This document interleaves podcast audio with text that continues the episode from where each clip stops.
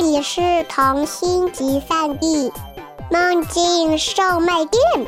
关注微信“混童话”，更多精彩等着你。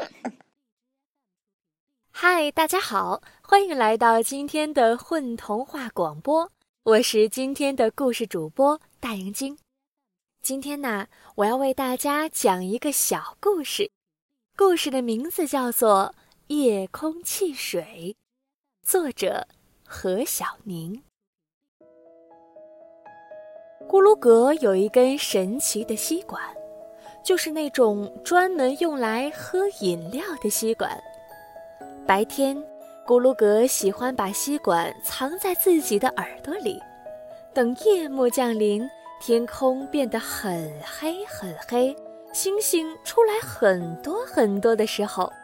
咕噜格就会走到空无一人的夜空下，悄悄地把吸管从耳朵里拿出来，就像孙悟空从耳朵里掏出缩小的金箍棒一样。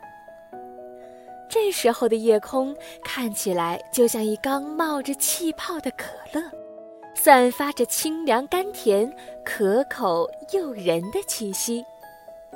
咕噜格忍不住咂了咂嘴巴。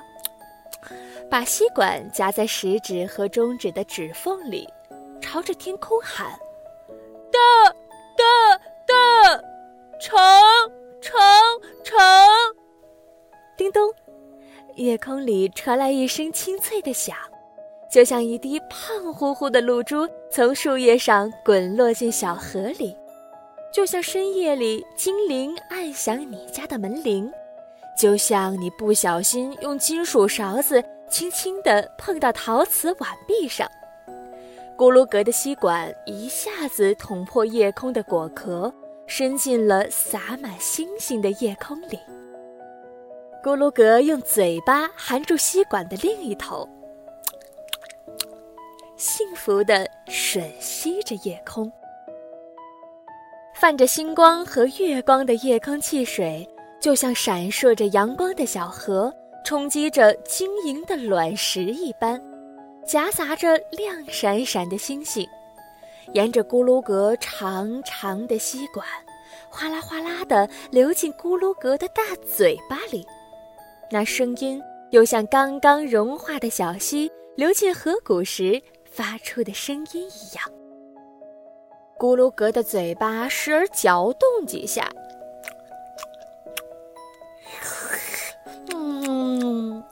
咬碎那些酸酸甜甜的星星，满嘴都是星星的味道。有一颗星星太大了，卡在吸管里，咕噜格就使劲儿一吹，又把星星吹回夜空。夜空里咕嘟咕嘟地冒出一串气泡，荡起一圈波纹。喝的差不多了，夜空里的星星快被咕噜格吸光了。咕噜格又把吸管插进月亮里，咯啦咯啦地吸着橙色的月亮汁。圆圆的月亮被他一口吸去一大半，变得又弯又瘦。还是草原的夜空好喝，有点青草的香味。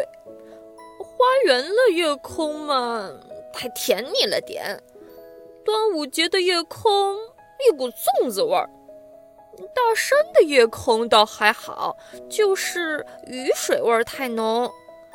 中秋节的夜空最奇怪，喝一口我就会想起远方的妈妈，我就想哭。